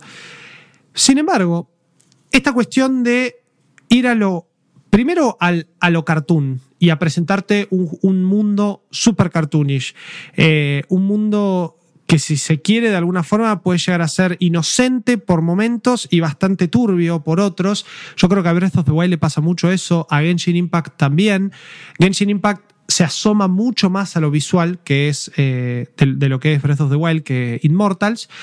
Pero Immortals, Immortals Phoenix Rising es un poco la, derivación o es un poco el, el final de, por lo menos en este año, de este planteo de género que hace Breath of the Wild y que nos hace decir que definitivamente toma muchas, eh, muchas cositas de Breath of the Wild y no las plasma. Decía, este mundo abierto, esta posibilidad de explorar por cualquier lado del mapa, de treparnos a todo, de romper algunas cosas, de, de tener o no algún tipo de progresión RPG. Obviamente Genshin Impact es un gacha y centraba todas sus mecánicas en que vos consigas todo lo posible para farmear, mejorar tus personajes, ir al gacha, poner o no plata y sacar tus personajes. Breath of the Wild tenía esa cosita de, bueno, te podés cambiar las armas, tenés distintos tipos de daño de arma, pero las armas se te rompen, nada dura, eh, la Master Sword se te gasta. Acá Immortal Phoenix Racing es un poco el culmine del el open world de Ubisoft y más en esta cosita RPG que están haciendo en, eh, con Assassin's Creed desde Origins, lo cual yo disfruté mucho. No disfruté tanto Valhalla por sus limitaciones técnicas, pero sí me gustó mucho, mucho, o me gusta mucho, mucho el, giro que le metieron a, a, la saga por ese lado. Entonces Immortals agarra eso. Esto está desarrollado en Anvil Engine, que creo que es el mismo de los Assassin's Creed. Eh, y con justamente esa impronta caricaturesca nos dan una aventura de la antigua Grecia que llama muchísimo la atención, que tiene un sistema de combate muy, muy copado y muy pulido, eh, pero que, o sea, falla muy poquitas cosas, nos hace acordar a Breath of the Wild, pero a la vez tampoco es esa constante comparación que hacemos con Genshin Impact y decir, uh, mirá cómo se chorearon esto, jaja, bueno, igual el juego me gusta, aguante las waifus y me pongo a jugar.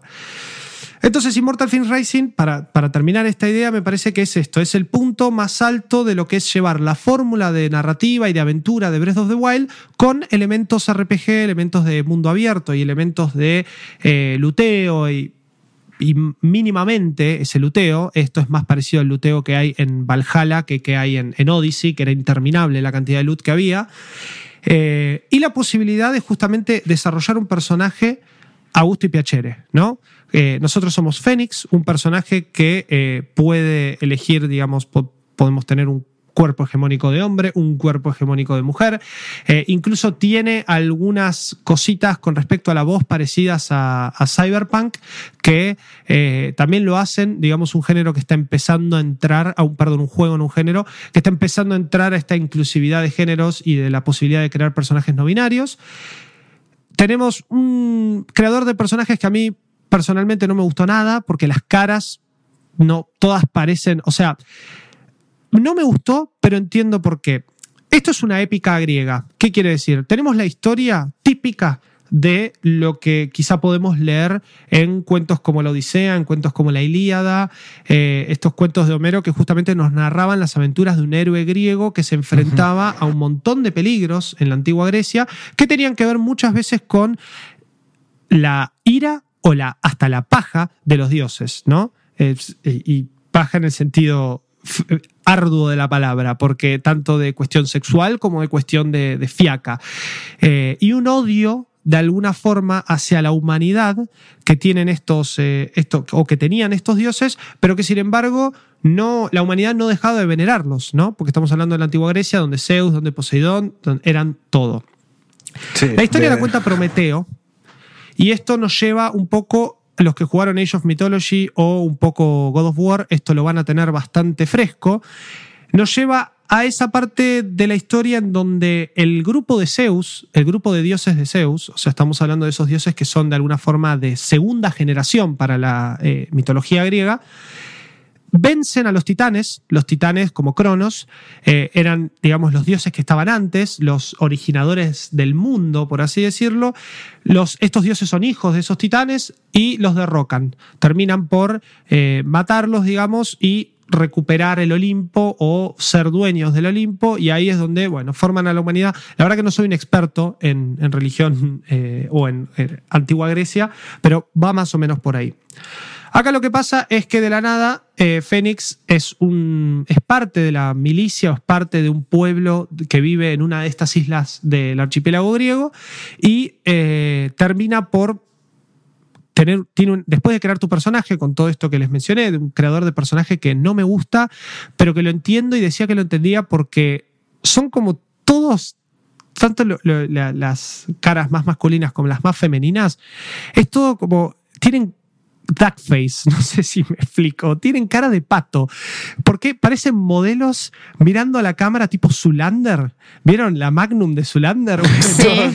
todos, hacen trompita, decís. Exacto, todos trompetas, todos duckface, tipo, miran, si, si, me pudieran ver ahora con la, con la cámara prendida, estoy tipo mirando, onda, Zulander, la Magnum y que se da vuelta y hace pa y mira la cámara. Bueno, me hace acordar a eso. Y por un momento dije, che, no me gusta nada, lo voy a hacer más o menos así, pero este es un carilindo, carilinda, eh, cerrado, modelito. Pero después me acuerdo de lo que son las épicas griegas y me acuerdo de lo que son algunos de estos eh, dibujos. Obviamente no estamos hablando de nada de lo que vieron en God of War ni con Kratos, que son todos bastante feos. Eh, pero es como que entiendo que Fénix tanto en su versión más masculina como más femenina, tenga que ser de alguna forma este gran campeón bonito, griego, perfecto, tallado por los dioses, ¿no? Eh, entonces eso un poco suma a una historia, o sea, le da humor a una historia que ya desde el vamos se presenta súper humorística. La historia la cuenta Prometeo, Prometeo sabemos que es este humano que decidió robarse el fuego del Olimpo y lo agarró Zeus, lo ató a una roca y le dijo, por toda la eternidad van a venir cuervos, te van a comer los sesos y a vos te van a volver a crecer y vas a sufrir por toda la eternidad. Entonces resulta que hay un titán eh, que se revela contra los dioses nuevamente, eh, que ya tengo, Tifón es el titán, eh, que sale del inframundo, donde quedaron estos titanes después de la guerra entre dioses, y decide empezar a hacer pelota a la humanidad. Ah, ¿Cómo hace pelota a la humanidad? En principio, digamos, lo, los convierte a todos en piedra y dice, bueno, me voy a apoderar del mundo humano. A lo que, eh, digamos, Prometeo agarra y le dice, Zeus lo va a visitar y como que le dice, che, Zeus, eh, mira que está Tifón acá y se va a pudrir todo. Y Zeus es como la parte de humor que en un principio, y por lo menos las primeras dos horas, me, dio muchísimo cringe, eh, porque es una realidad, es, son chistes muy malos, son dad jokes. Es como el chiste de, padre que vos decís, ay, papá no da, ya, ya está, siglo XXI. Y es un poco por ese lado, pero después te, te terminás estallando bastante. O sea, yo, yo me saqué bastantes carcajadas, porque también lo que da risa es el ida y vuelta de cómo Prometeo narra como si fuese un. como si fuese Homero en una plaza de la antigua Grecia contando las historias de Ulises, de la Odisea, de la Ilíada. Bueno, esto es lo que hace Prometeo. Te cuenta este drama griego. Eh, o esta épica griega, de una forma en la que sabemos que se contaba, pero Zeus constantemente eh, se mete y dice, nada, bueno, y tiene un chiste, o che, y esto al final se cayó, se murió, no se murió, cosas así. Es algo que al principio no me gustó y después me terminé acostumbrando. Eh, la verdad que poco contento de cómo quedó mi personaje, empecé a jugar y me di cuenta que Immortal Phoenix Rising definitivamente es este rejunte de cositas que me mostró Breath of the Wild por un lado, que me mostró Assassin's Creed por otro, con un sistema de combate bastante particular. Tenemos un mundo abierto, tenemos la posibilidad de meternos por, por, todos lados, de encontrar puzzles, cofres y cosas y enemigos por destruir por todos lados. Esto bastante parecido a lo que, hemos, lo que vimos en Genshin Impact o en esos campamentos de monstruos en, Breath of the Wild. Tenemos una narrativa por, por ahora, o por lo menos por lo que jugué yo, bastante lineal, pero que nos obliga a explorar distintas partes de la isla que varían muchísimo en diseño. La isla de Afrodita es de una forma, la isla de Atena es de otra, una está llena de templos, la otra está llena de verde, eh, otra es una montaña nevada. La realidad es que eso me gustó muchísimo y me dio la misma sensación de necesidad de exploración que tenía con Breath of the Wild. Lo que pasaba con Breath of the Wild es que el mapa era más grande, las cosas estaban más separadas y me parece que el balance entre ese momento de tener que llamar a Épona y ir cabalgando y mirando al sol, disfrutando del mapa, no estaba tan arraigada a la constante necesidad de encontrar algo o de toparme con un puzzle o un secreto que me parece que a Immortals le pasa eso. Porque nosotros, al igual que como buen Assassin's Creed, tenemos la posibilidad de subirnos a un punto muy alto, que es una estatua de un dios específico, hacer como si fuese el reconocimiento y a través de ese reconocimiento utilizar una mecánica que se llama observación, que lo que hacemos es movemos la cámara y el control nos va a vibrar en base a dónde estemos mirando y eso quiere decir que ahí hay un punto de interés. Ese punto de interés puede ser la infinidad de collectibles o secretos que tiene Immortals. Muchos de estos secretos son cofres que nos dan equipamiento, que ahora les voy a comentar cómo funciona, eh, estos dungeons secretos que nos van a destrabar también recursos para mejorar nuestros, nuestros stats o eh, armas que nos van a servir para, atravesar otros puzzles, como por ejemplo las manos de Hermes que nos permiten levantar rocas como si fuese el magnet del Breath of the Wild, eh, las alas que tenemos en, y que vemos en prácticamente todos los pósters de Immortals, las alas de Ícaro que eh, nos permiten volar, planear y que vamos a ir mejorando a medida avanza la aventura y encontrando otras cosas que al fin y al cabo mejoran la vida, el ataque del personaje y demás. Con esta mecánica de observación nosotros logramos marcar en el mapa todos estos puntos de interés, después nosotros podemos trazar una ruta para llegar allá y tenemos ese famoso radar arriba que nos va un poco indicando la cercanía y la cantidad de metros que nos faltan para llegar. Entonces, en esta mezclita Zelda Assassin's Creedesca, porque es esto, libertad de exploración, un montón de cosas para hacer a todos lados, el primer traspié que encuentro en un mundo que es sumamente lindo y en un juego que eh, realmente encuentra el balance en darte un combate con cierta dificultad y después darte una recompensa por eso o hacer un puzzle que realmente tiene implica que vos tengas que eh, pensar y usar los recursos que vos tengas a la mano. A veces esos recursos no son necesarios, lo cual no son suficientes, perdón, lo cual indica que vos esto es lógica de gamer, bueno, listo, ahora no lo puedo hacer, lo haré después. Quizá te das cuenta que sí lo podías hacer, solo que no lo estabas pensando bien. Pero lo que me generó eh, Immortals es un poco de ansiedad, porque la cantidad de cosas que quedaron marcadas en el mapa, y es lo que me pasa con Cyberpunk ahora también, la cantidad de cosas que hay para hacer hacen que yo, una persona súper indecisa y súper ansiosa, esté constantemente desviándose. Que entiendo que es un poco lo que el juego quiere lograr, porque estamos hablando de un juego de 50, 60 horas en cuanto a lo que es trama y algunas cositas secundarias. Eh, y con cosas que son súper similares a lo que veíamos en Breath of the Wild. Algunos templitos que son como unos, eh, se llaman Tartarus Pits, que es como que vos te metes y eh, desbloqueas a través de una resolución de puzzles un objeto, como eran los, eh, los templitos del Breath of the Wild, que vos conseguías las piezas para mejorar la vida y demás. Bueno, esto es muy parecido. Pero no hay solo eso. Constantemente tenemos cofres que están escondidos en el agua, que están congelados, eh, campamentos enemigos que nos llevan a una cueva que podemos explorar. Y está buenísimo esto, porque de alguna forma es.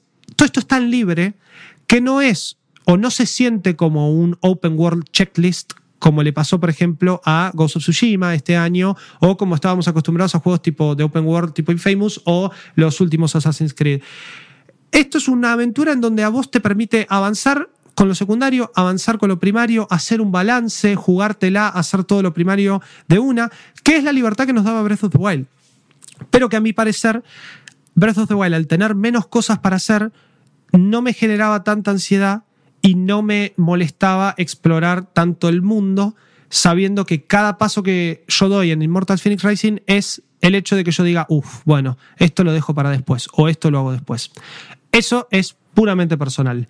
De por sí, el juego tiene muchas cosas para hacer, muchísimas horas para meterse y desarrollar un personaje que tiene algunas ideas bastante, bastante, que están muy buenas y que también un poco redefinen cómo darle el toque RPG a esta aventura que eh, podría, si tuviese un sistema RPG de stats súper amplio, con un montón de equipamiento, siento que ahí definitivamente el juego sería sumamente overwhelming, sumamente superador.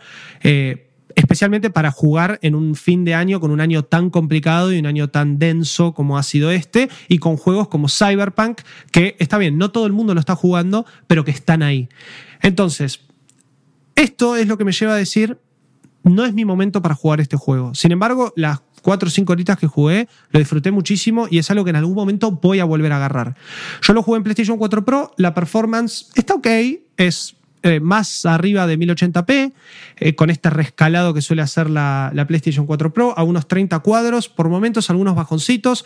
Tuve la chance de probarlo en Play 5 también, cuando la tuve ese fin de semana para hacer el podcast especial, y la verdad que el juego en Play 5 anda muchísimo mejor y se ve muy, muy lindo. Aprovecha mucho esta gama, esta paleta de colores que tiene todo el mundo, tanto en sus monstruos, que tenemos monstruos mitológicos como cíclopes, súper conocidos, eh, lobos gigantes, cerberos, hasta soldados esqueléticos que parecen el Bokoblin 101 del Breath of the Wild.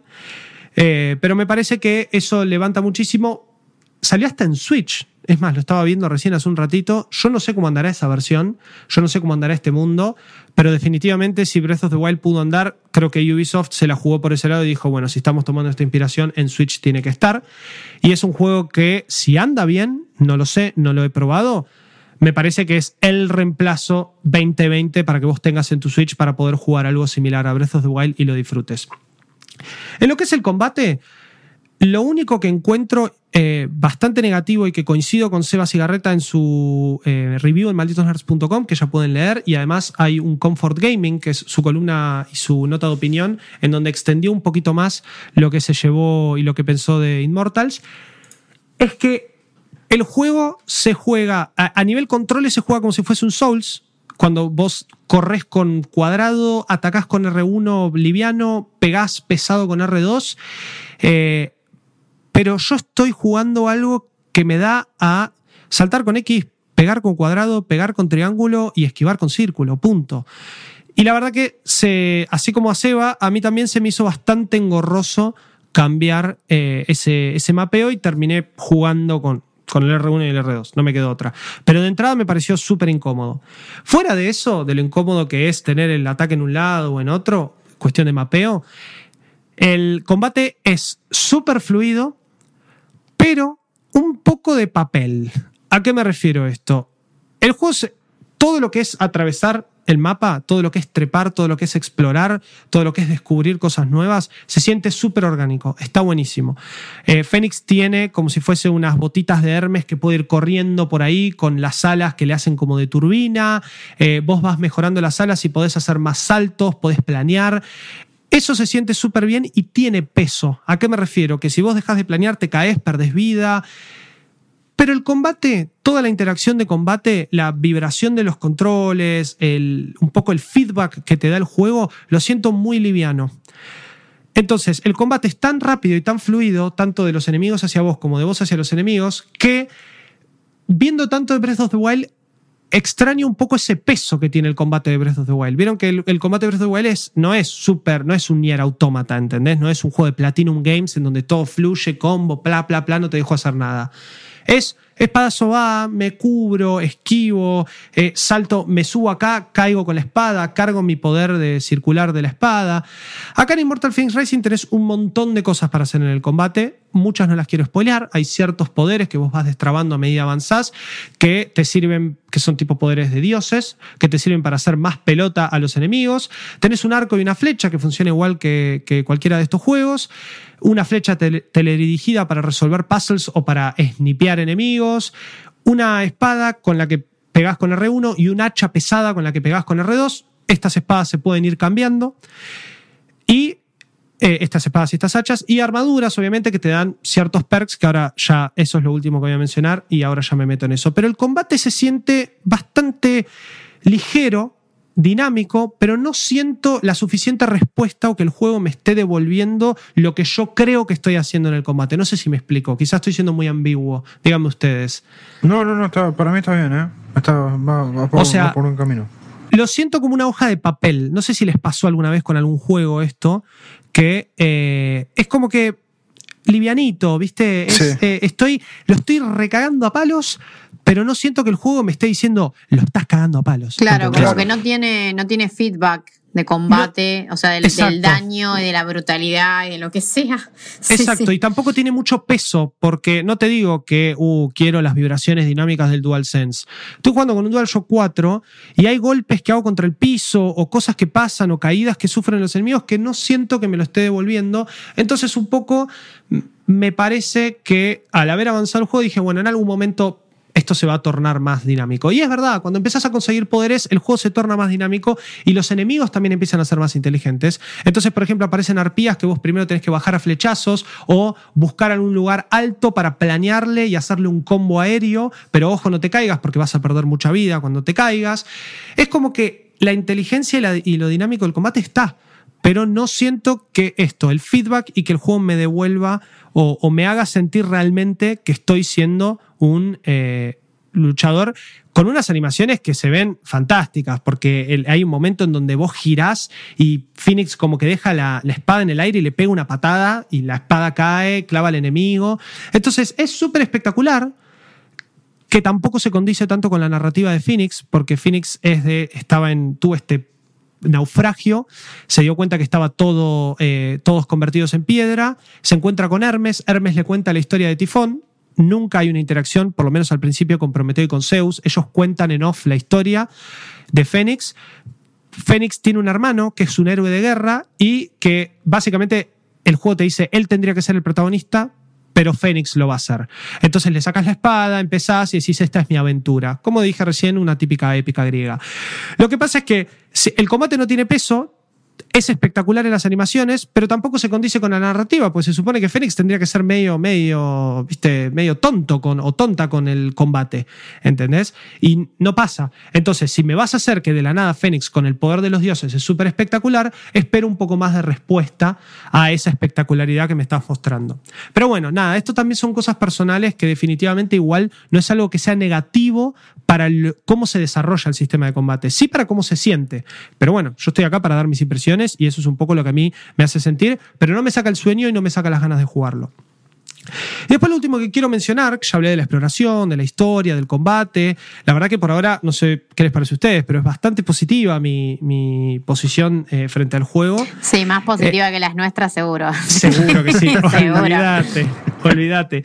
Pero lo que me pasa también, y algo que me gusta muchísimo y que me parece que es una resolución que muchos juegos tendrían que tener, algunos los tienen, es la elección que hicieron con respecto al luteo. Me parece que Ubisoft después de Assassin's Creed Odyssey aprendió muchísimo en lo que es no explotar al jugador con cosas para hacer y con cosas para agarrar y todo el tiempo tener que estar abriendo el inventario y tomando la decisión Claro. de si meter una cosa u otra. Que es más común en juegos como Cyberpunk, como Fallout, porque un poco vos sabés que te estás metiendo en un RPG de ese estilo. Vos sabés que la forma en la que te vestís puede hacer que entres a un barrio y te digan, eh, vos sos de tal eh, gang, tomá, pum, pum, y te cago a tiros, o que te reciban con los brazos abiertos. Entonces un poco tiene que ver también eso cómo te vestís y obviamente un- la facha que uno quiera tener. En Immortal Phoenix Rising, el equipamiento lo único que nos va a brindar son ciertas habilidades o ciertas eh, perks, a veces activos, a veces pasivos, que, es específico de cada arma. Pero vos podés, por ejemplo, equiparte una armadura que te aumenta 10 puntos de salud, por tirar un ejemplo. En realidad los eh, salud son como bloquecitos abajo, entonces te dice un bloque más de salud. Pero vos podés customizar para ponerle la visual de otra armadura que vos encontraste. Entonces eso está buenísimo, posta, porque eh, permite que vos agarres y digas, che, esta no me gustó tanto, me gusta esta de facha, pero me sirve mucho más el stat de la otra. Entonces, esto pasa con todas las armas, tanto las espadas, que tienen distintas eh, habilidades, distintos pesos, las ligeras, o las espadas eh, más, o las hachas, más pesadas también. Eh, esto está buenísimo porque yo me voy a vestir como quiero, voy a usar el arma que quiera y después de eso, encima, voy a poder armar un personaje con pasivas súper, súper copadas. Y además de eso, durante toda mi aventura, yo voy a coleccionar ciertos tipos de materiales que la verdad que no son para nada engorrosos de encontrar, porque están en la mayoría de los cofres y etcétera, eh, que me van a permitir justamente hacer esto de eh, ir a cierto lugar, que no voy a spoilear dónde, y mejorar al personaje, mejorar mi ataque, mi defensa. Pero esto no tiene nada que ver a cómo me veo yo con qué armadura me puse y qué pasivas o qué habilidades tengo por mi equipamiento. Entonces esto me parece que está muy bueno eh, y me parece que realmente debería ser una especie de... Eh, ¿Cómo decirlo? A ver, estándar, si se quiere, en este tipo de juegos, porque así como tengo la libertad de explorar, y en algunos casos explorar la historia, la narrativa como yo quiero, este juego además me está permitiendo ser quien quiero ser, porque el, creador de personajes, como dije, se asoma a un poco lo, inclusivo y a, mil cosas que le podés poner. Podés hasta tener la piel de una gorgona, los ojos rojos, puedes hacer un montón de cosas. Y además de eso, puedo usar visualmente el arma que quiero, la armadura que quiera.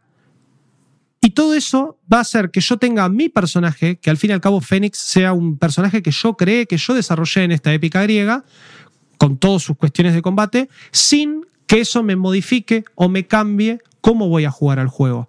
¿Qué tanta vida pierdo cuando caigo? ¿Qué tanta estamina tengo y cuánto puedo planear? Eh, ¿Qué habilidades de combate tengo? ¿Cuál me conviene usar más? Si el arco, si la espada, si el hacha.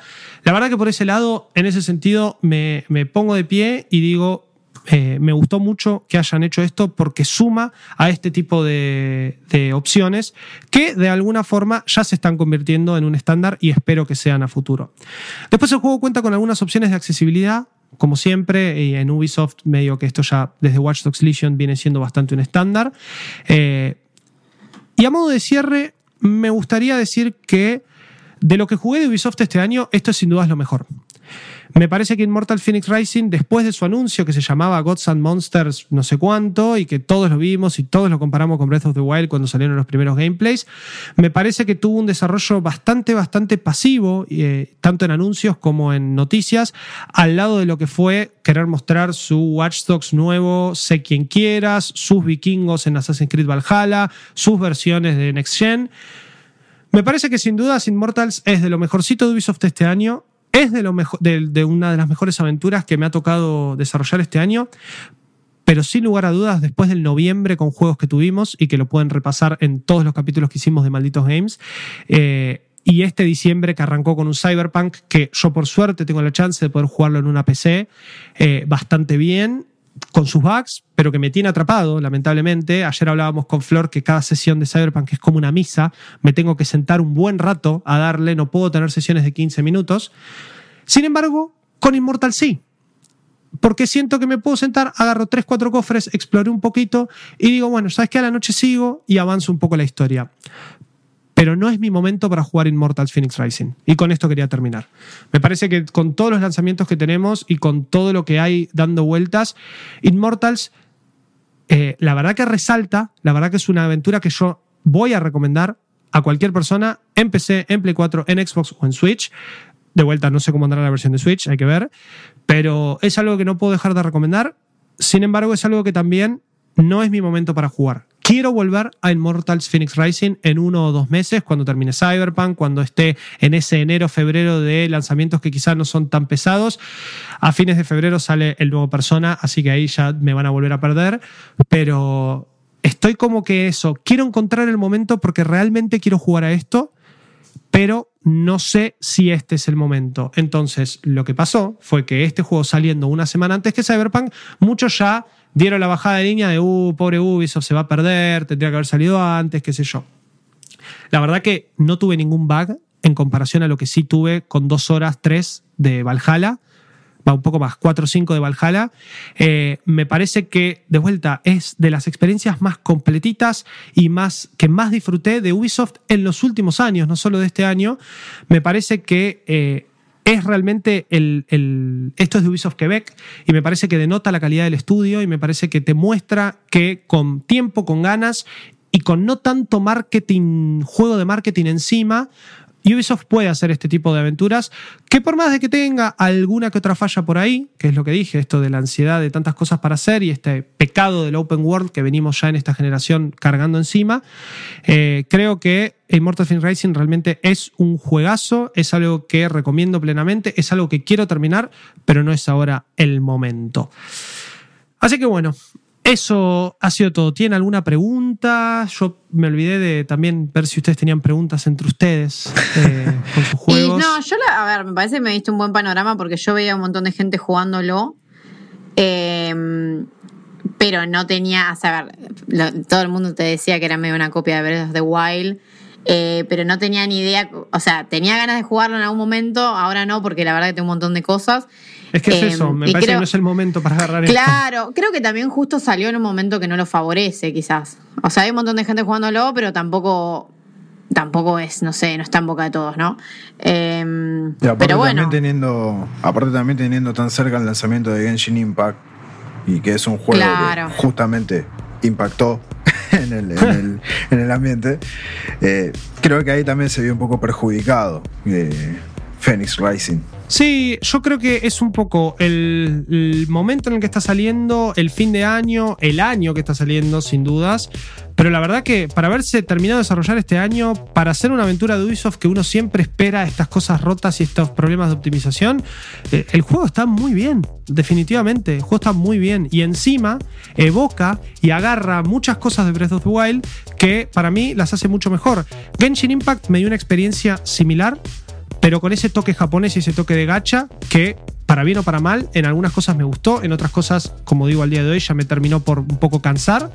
Eh, es un juego free to play y la bomba de Genshin Impact vino por el lado de, mirá lo que estoy jugando tan parecido a esto que tanto me gustó, como Breath of the Wild, y encima gratis. Me parece que Immortals agarra todo eso, agarra la expertise de Ubisoft, como dije recién, en juegos open world, y nos da un producto súper completo y súper terminado. eh, y súper que, que cumple con los estándares de este género que me parece que hasta lo elevó un poco. Me parece que pulió bastantes eh, rough edges en inglés o, digamos esquinas bastante polvorientas que tenían este tipo de, de juegos y no estoy hablando de Breath of the Wild, no estoy hablando en general de este tipo de aventuras. Y me parece que con todas estas cositas que les mencioné, del equipamiento, de cómo funciona, de, de lo que hay para hacer y demás, si vos te lo tomás tranquilo, tranquila, me parece que vas a poder disfrutarlo y que sin lugar a dudas en diciembre es el juego que podés agarrar de apuchitos e ir jugándolo si es que estás eh, jugando Cyberpunk, o por lo menos eso es para mí. Y también pasa mucho, y esto sí lo estuve leyendo bastante en Twitter, que hay mucha gente que se terminó volcando a esto porque quizá compró Cyberpunk o esperó y vio que no iba a poder jugarlo. Entonces dijo, bueno, a ver, ¿para qué tengo algo parecido? Parecido, ¿no? Entre muchas comillas. O sea, ¿qué tengo también así largo de aventura, RPG, para jugar ahora en las fiestas, para me tomo vacaciones y lo juego? Y bueno, Immortals está ahí y me parece que hay que darle una chance, sin lugar a dudas. Eh, pero bueno, tenemos una al, algo que hoy Rodri quizá nos, nos contó un poco, un poco triste, pero que me parece que futuro hay y que eh, en algún punto algo te gustó. Sí, sí, sí, Eh, sí. Un download bastante, bastante raro, un download que no sabemos si tuvo sí, algo como que es loco pensar, claro, pensar que haya que salga este juego después de, de lo bien que venían laburando. Totalmente. Y un Ubisoft que a mí personalmente me sorprendió, porque yo venía bastante disgustado con, con sus últimas entregas. No había disfrutado tanto las dos de este año. Y me parece que posta de los últimos años y especialmente de este año, Immortal Phoenix Rising es de lo mejor. Y es creo, la recomendación del Malditos Games de hoy. Chicos, muchísimas gracias por eh, haber formado parte tanto este año de Malditos Games como de, de- en esta ocasión. Veremos qué nos depara estos meses, ah, digo, estas semanas ahora con todo este cierre de año y toda esta cuestión de, de los podcasts que solemos hacer. Pero bueno, nos quedamos también sin lanzamientos, eh, o por lo menos así de importantes este año. Así que medio que estamos cerrando el año de lanzamientos con ustedes. Chicos, posta, muchísimas gracias. Y bueno, al público de Malditos Games, nos estamos viendo estas semanas con nuevos podcasts. Chau. Adiós. Chau, chau. Esto fue Malditos Games, el podcast fichinero de Malditos Nerds.